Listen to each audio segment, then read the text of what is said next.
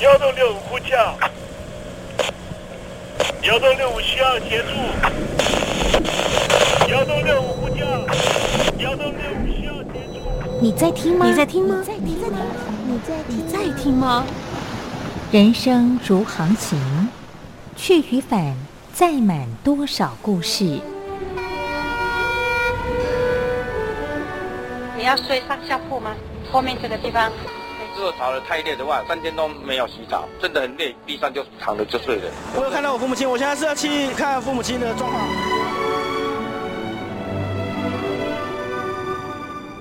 聆听故事湾，让每个故事找到属于自己的码头。我到了那儿以后，我们就往妈妈家去。我一到那边，就感觉我妈妈已经她能够活活下来都不容易，我知道。他没他没跟我讲，我也不敢问，好好苦。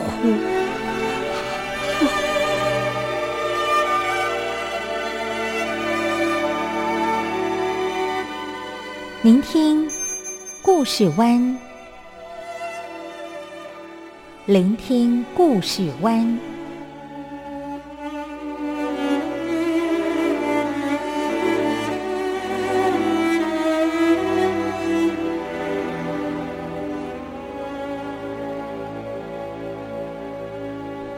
故事总有一个停泊的港湾。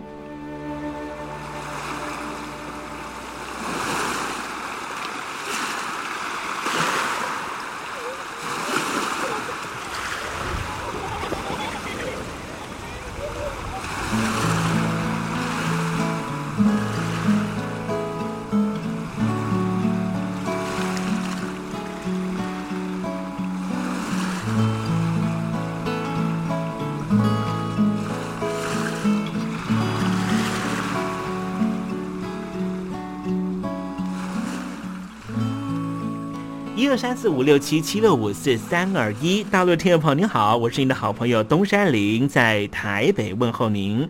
正在为您进行的栏目就是聆听故事湾，一二三四五六七七六五四三二一，全年无休，每天在空中为您服务。您在每天的凌晨三点十分，或是傍晚的六点十分，都可以在光华之声频道收听到这个栏目，聆听环宇趋势。不用太多解释，因为聪明的你心中自有诠释。亲爱的听众朋友，我们的节目早晚各一次，听众朋友你可以选择最适宜的时间，和东山林共度这短暂的五十分钟的时光，就在光华之声的频道空中相见。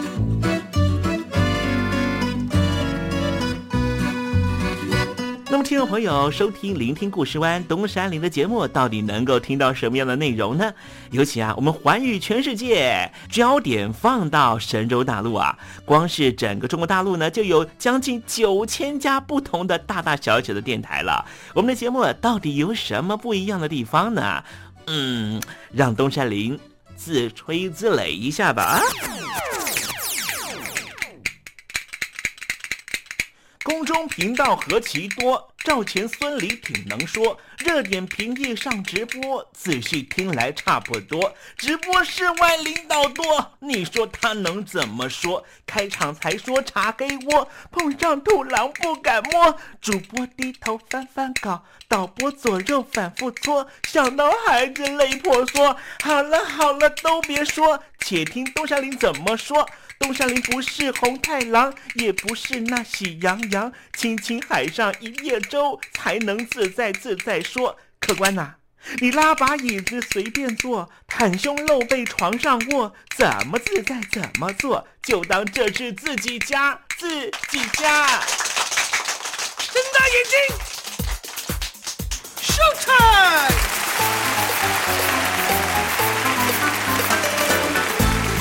Hello，听众朋友，你好，我是你的好朋友东山林，在台北问候您。正在为您进行的栏目就是《聆听故事湾》啦。为什么节目的开场要这样的隆重呢？因为在凌晨三点钟的时候才进行我们的节目。听众朋友可能正在打瞌睡之中，或是呢在睡梦之中，所以呢要赶快把听众朋友呢让那瞌睡虫踢到九霄云外啦。听众朋友，今天的节目非常的精彩，千万不要错过喽。那么精彩的内容到底包含了什么呢？赶快让东山林为您报告。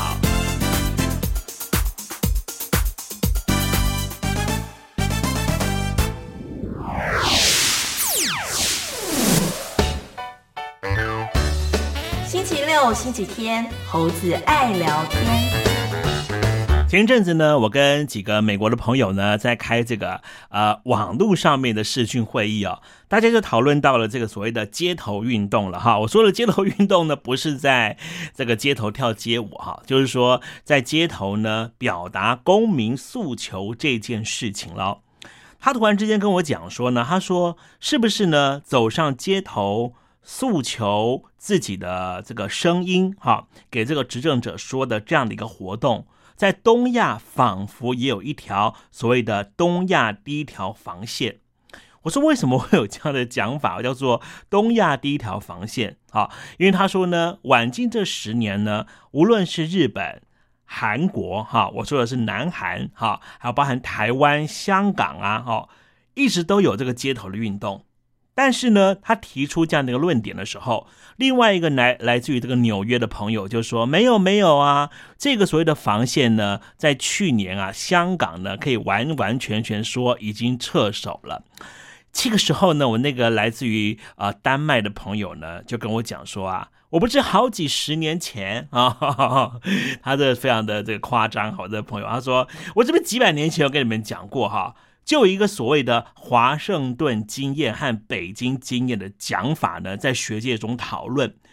然后我们在这个视讯会议聊天的时候呢，就说：“哎哎，你再把这个当时哈，大概十几年前你提过的这样的一个说法啊，再跟我们阐述一遍啊。”他就说呢，这就是一个所谓的民主价值经验跟所谓的集权啊、威权统治两种模组正在竞合的过程。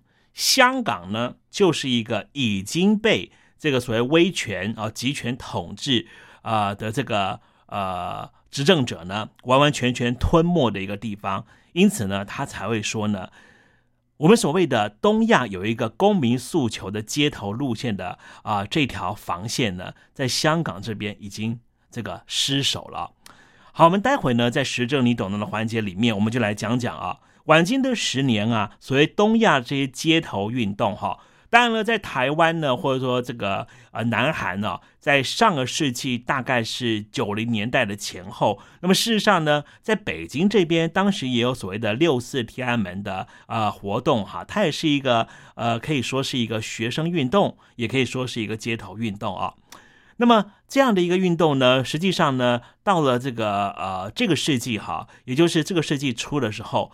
华尔街也曾经呢走向了一个走上街头的诉求的这样的公民的运动啊，这个运动的参加者呢全部都是年轻的孩子啊，主要呢都是抗议呢这个资本主义之下啊，他们似乎被压榨的非常非常的啊这个喘不过气来哈。那么实际上呢这种情况是不是也在中国大陆发生呢？但是呢为什么呢所谓的东亚的街头抗争路线？没有办法往前进一步进到中国大陆呢。好，待会我们在时政你懂的环节里面，就来谈谈这所谓的公民诉求的街头运动哦。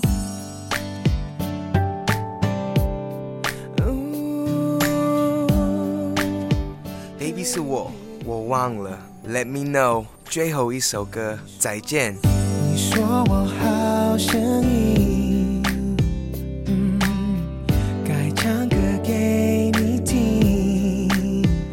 我是李玖哲。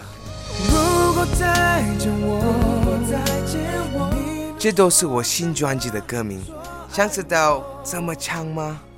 赶快把我的专辑带回家。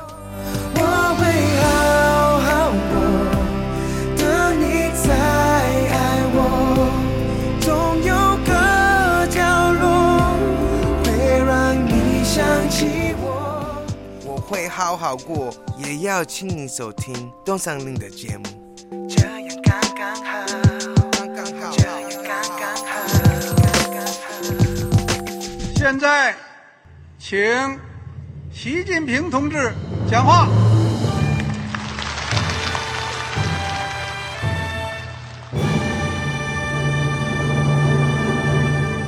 中国梦必须紧紧依靠人民来实现。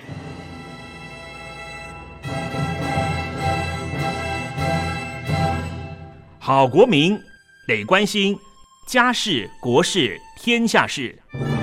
呃，谢谢发言人。我们注意到啊，现在那个外面有很多关于前中央政治局委员周永康的一些消息和报道。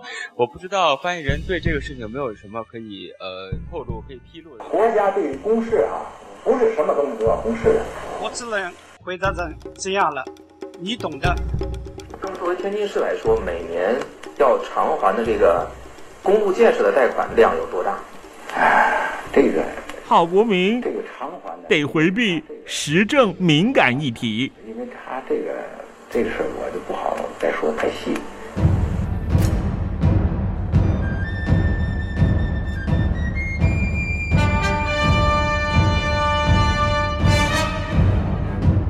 我们要坚持人民当家作主，坚持人民主体地位。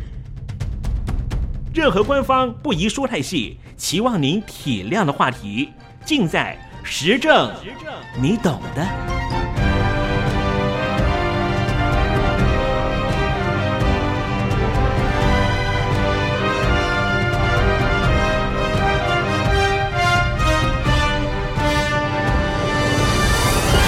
我只能回答这样了，你懂的。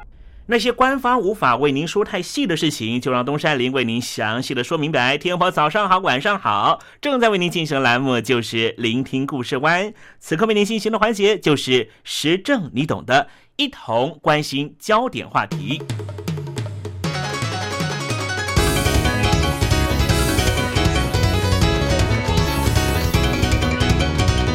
加拿大有一本杂志专门批评资本主义的走向。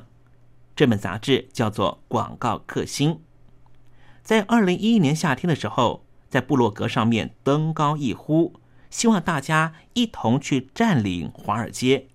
果然，就在二零一一年夏天，这消息经由网络如星火燎原般的扩散开来，大家决定把占领时间定在九月十七号。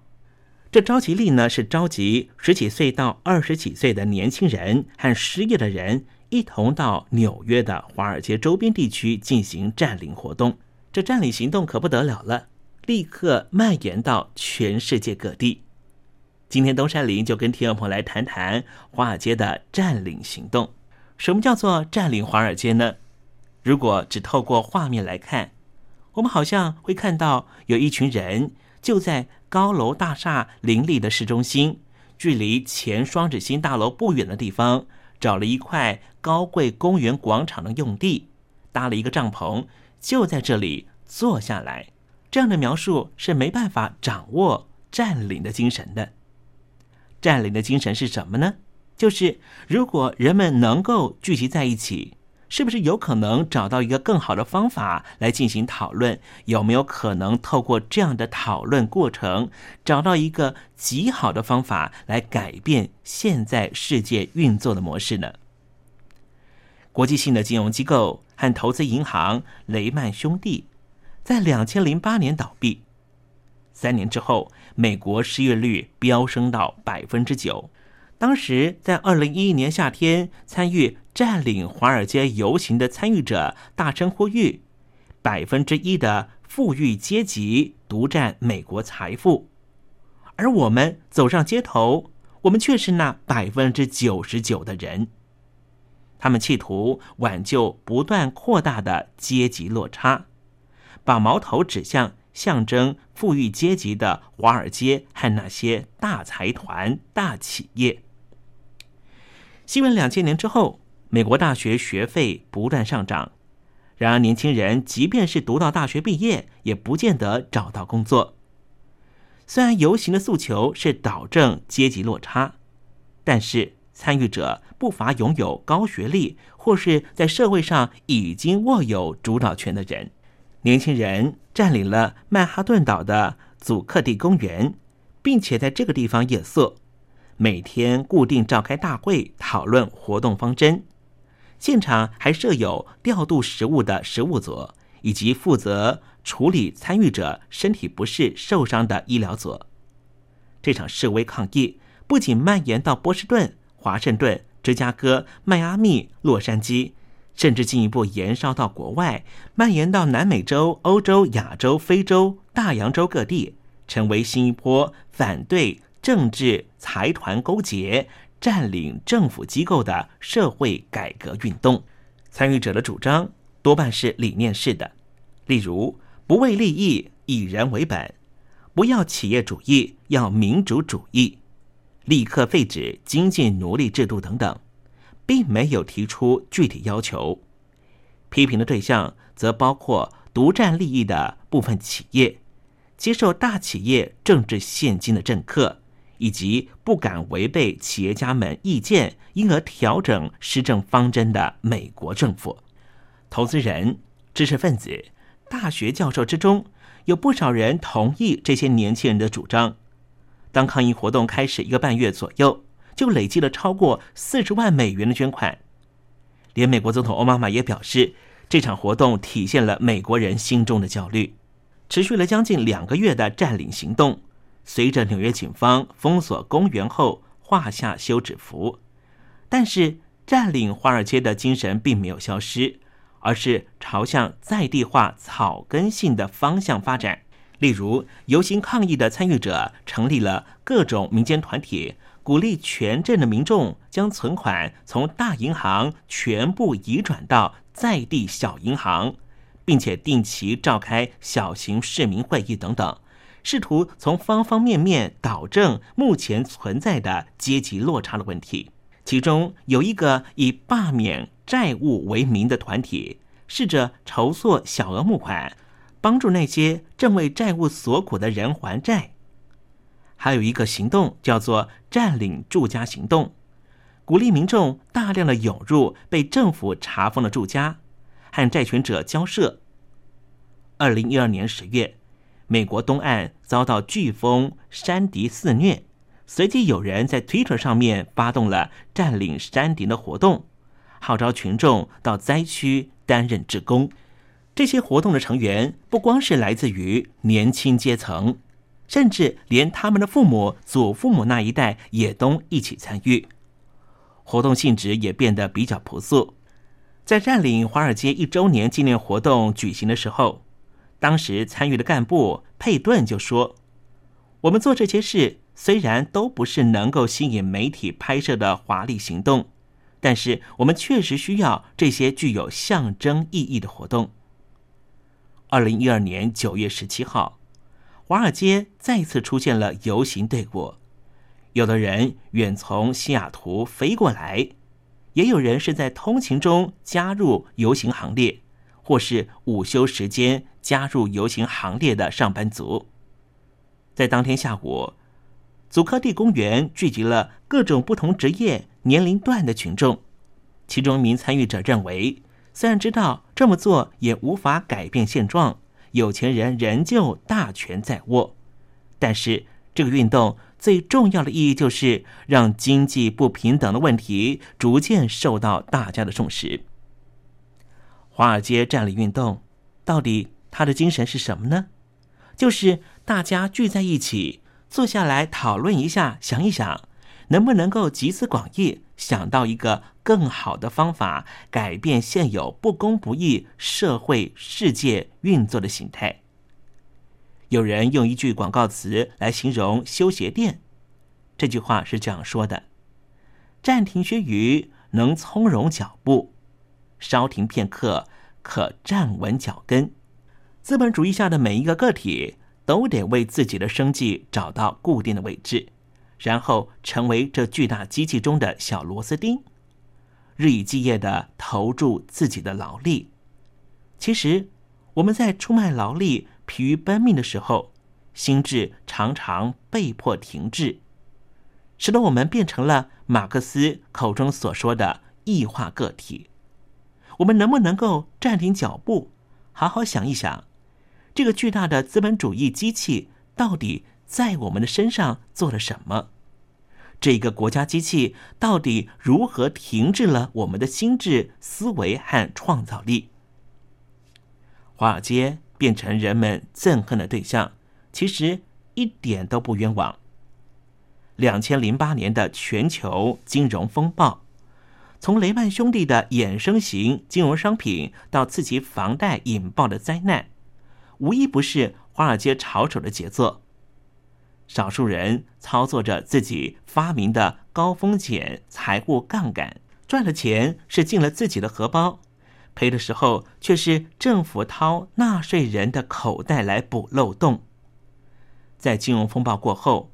中小企业不知倒闭，无辜民众受累失业，许多资本家却依旧享受超级肥猫的待遇，毫无愧色。如此唯利是图、高高在上的嘴脸，怎么能够让这一些辛苦的巨大机器中的小螺丝钉的老百姓甘心如此呢？在自由经济之下，一个无贸易障碍的世界化国度成型了。在国际贸易分工之下，各国享受到物品下跌的好处，但是穷人阶级却更容易受到世界经济的影响。有这必要吗？有限度的贸易壁垒，至少保障基本物资供应不会受到国际环境的影响，是不是更能够保障穷人族群的利益呢？自由经济这样的差，福利经济或是？计划经济会不会更好呢？计划经济过于讲求平等，会诱发惰性。照顾中下阶级的福利经济实属必要，但是如果社会没办法提供足够的社会流动，只能够沦为富人手中的施舍，这符合公平正义的原则吗？东山林认为啊，资本集中确实对社会发展的注意颇大。从工业革命以来。自由经济虽然压迫了不少族群，但是确实也养活了更多人口。只是想要质疑的是，难道人类的需求有那么多吗？在自由经济主义之下，企业不断鼓励人们消费，从好处看是大多数的人都多了更多的享受。但是这是否超过人类真实生活所需呢？世界真的有需要进步的这么快吗？政府为了鼓励创新、奖励投资，提供了租税奖励，结果大企业大老板缴的税的比例变少了，小老百姓缴税的比例却增多了。限制跨国企业和国内的独占寡占企业的经营是有必要的，因为企业经营不光只是考量到股东、董事会和员工的权益，更必须考量到社会福祉。政府不应该放任那只看不见的黑手为所欲为。政府不应该放任那一只看不见的黑手为所欲为，否则整体利益只能够在企业财团利益的前面低头。占领华尔街的运动到底有什么样的影响力呢？远的不说，就看看美国的失业率。占领华尔街运动发起的时候。当时美国失业率高达百分之九，但是就是因为在社会的压力之下，美国政府、奥巴马政府持续不断的改善经济的环境和投资条件，让失业率降到百分之七点五左右。然而，对于一个民主国家来说，这样的成绩是不够的，因为许多的工作还是不适合美国大学新生人，工作变多了。但是薪资优渥的职缺仍旧没有增加，所以可以判断的是，这些美国年轻人筹办的各式占领活动一定还会持续进行。也许听众朋友认为，这些小型的占领行动根本不可能对于整个系统上带来多大的突破和革命。可是，我们从美国的例子就可以知道。至少带给美国政治人物很大的警讯，因为大家都得注意，现代的年轻人已经不是温驯的羔羊。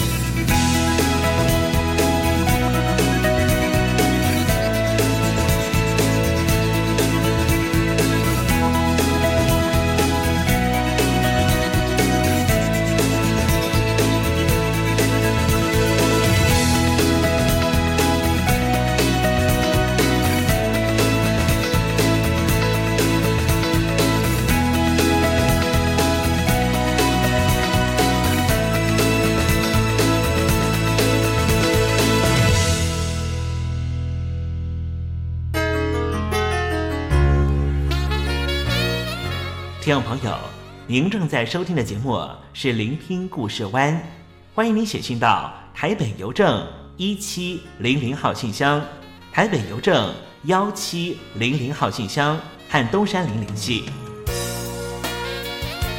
东山林就是东边的山里有只麒麟的东山林，东山林等候您的来信哦。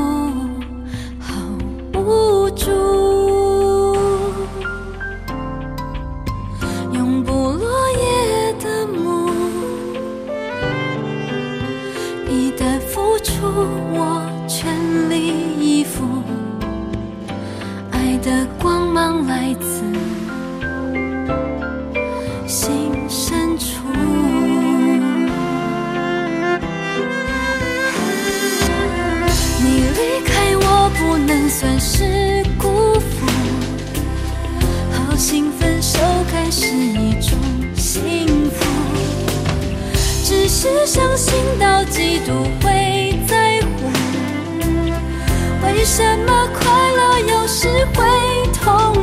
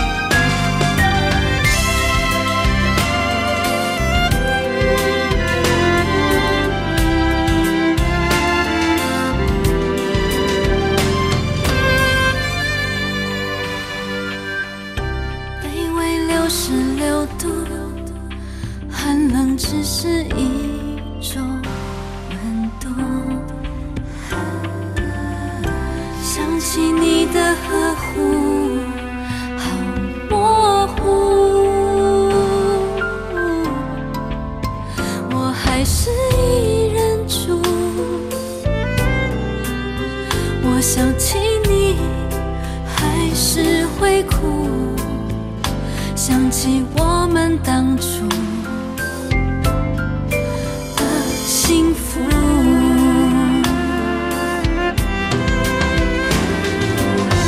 我离开你不能算是报复，远方想念会有一种甜度。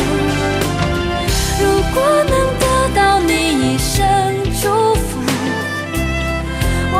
向世界大声说不哭。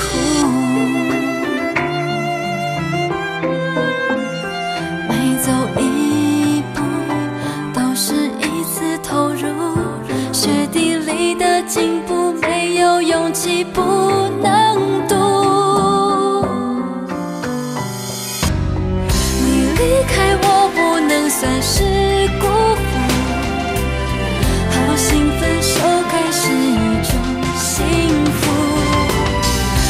是伤心到极度会在乎，为什么快乐有时会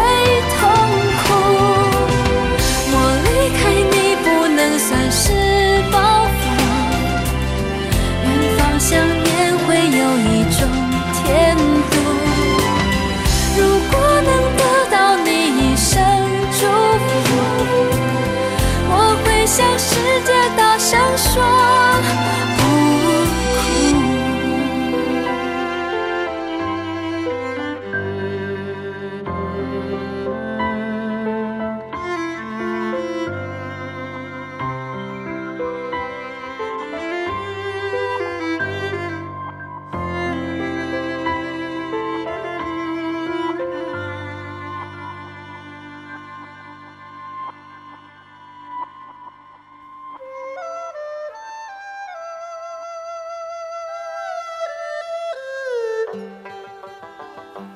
这是两岸中国人都喜欢的一首歌。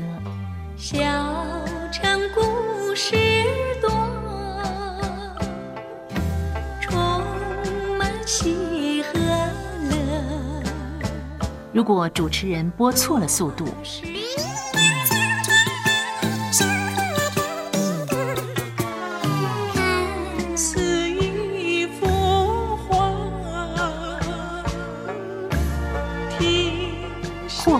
或慢的走调歌曲，都不是听众喜欢的。人生境界真善美，这一包括。两岸和谐关系也得循序渐进，快慢相宜。小城故事真不错，请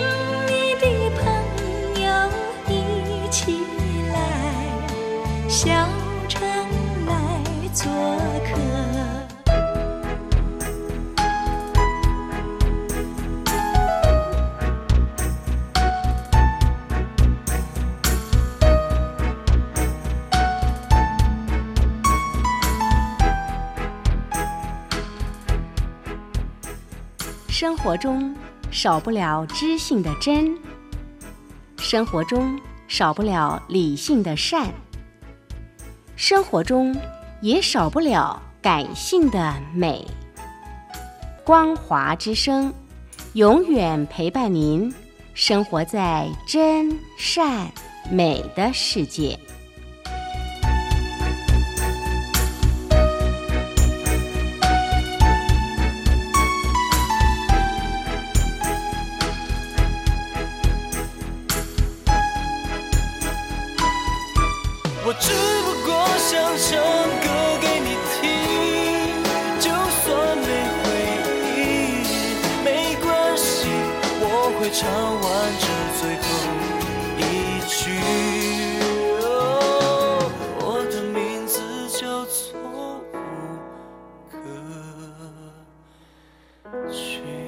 大陆的听众朋友你好。没错我就是吴克群。不管你现在在做什么不管你现在在哪里吴克群和光华之声在台北问候你。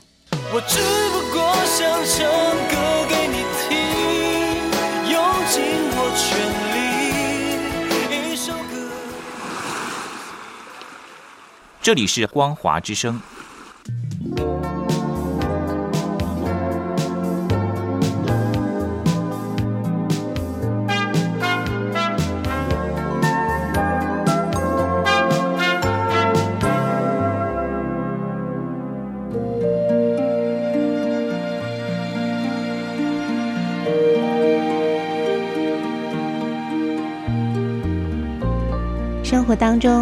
总有许多令人难忘的好声音。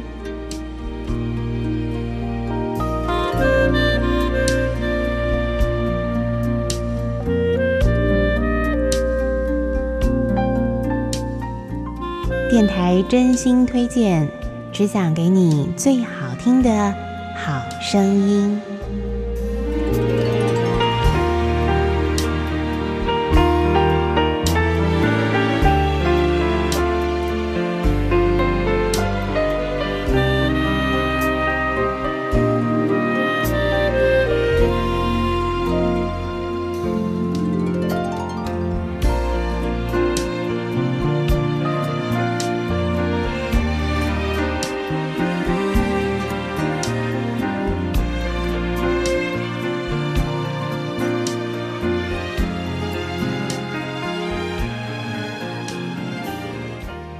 电台推荐好声音，我是冯安。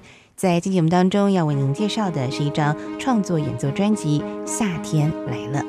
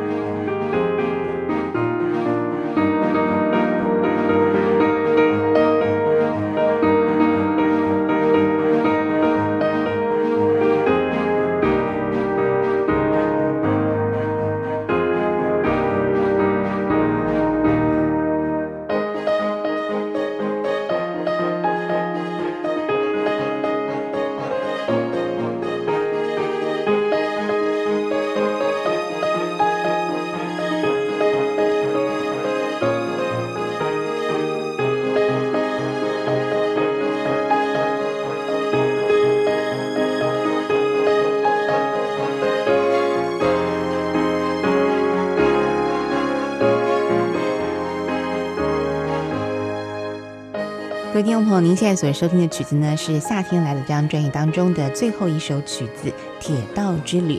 这整张创作的音乐概念呢，就是啊，完全啊绕着夏天、旅行，还有就是自然这几个重要的因素呢来做它创作的主要的这个主题哦。那么，所以呢，可以听到呢，在很多的曲子当中有加入了属于夏天才有的声音哦，包括像是蝉叫的声音啦，那么还有就是虫鸣鸟叫的一些自然音效在里头。那么接下来呢，我们就来欣赏这张专辑当中的这个主题音乐《夏天来了》。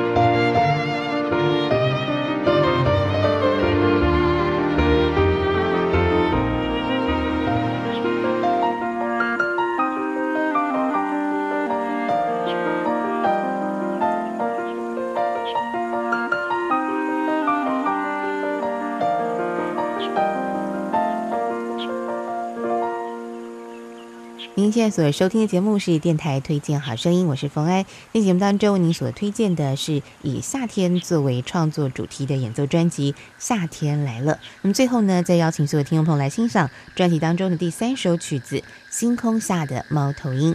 那我们今天节目呢，就已经到这了，我们下次同一时间空中再会，拜拜。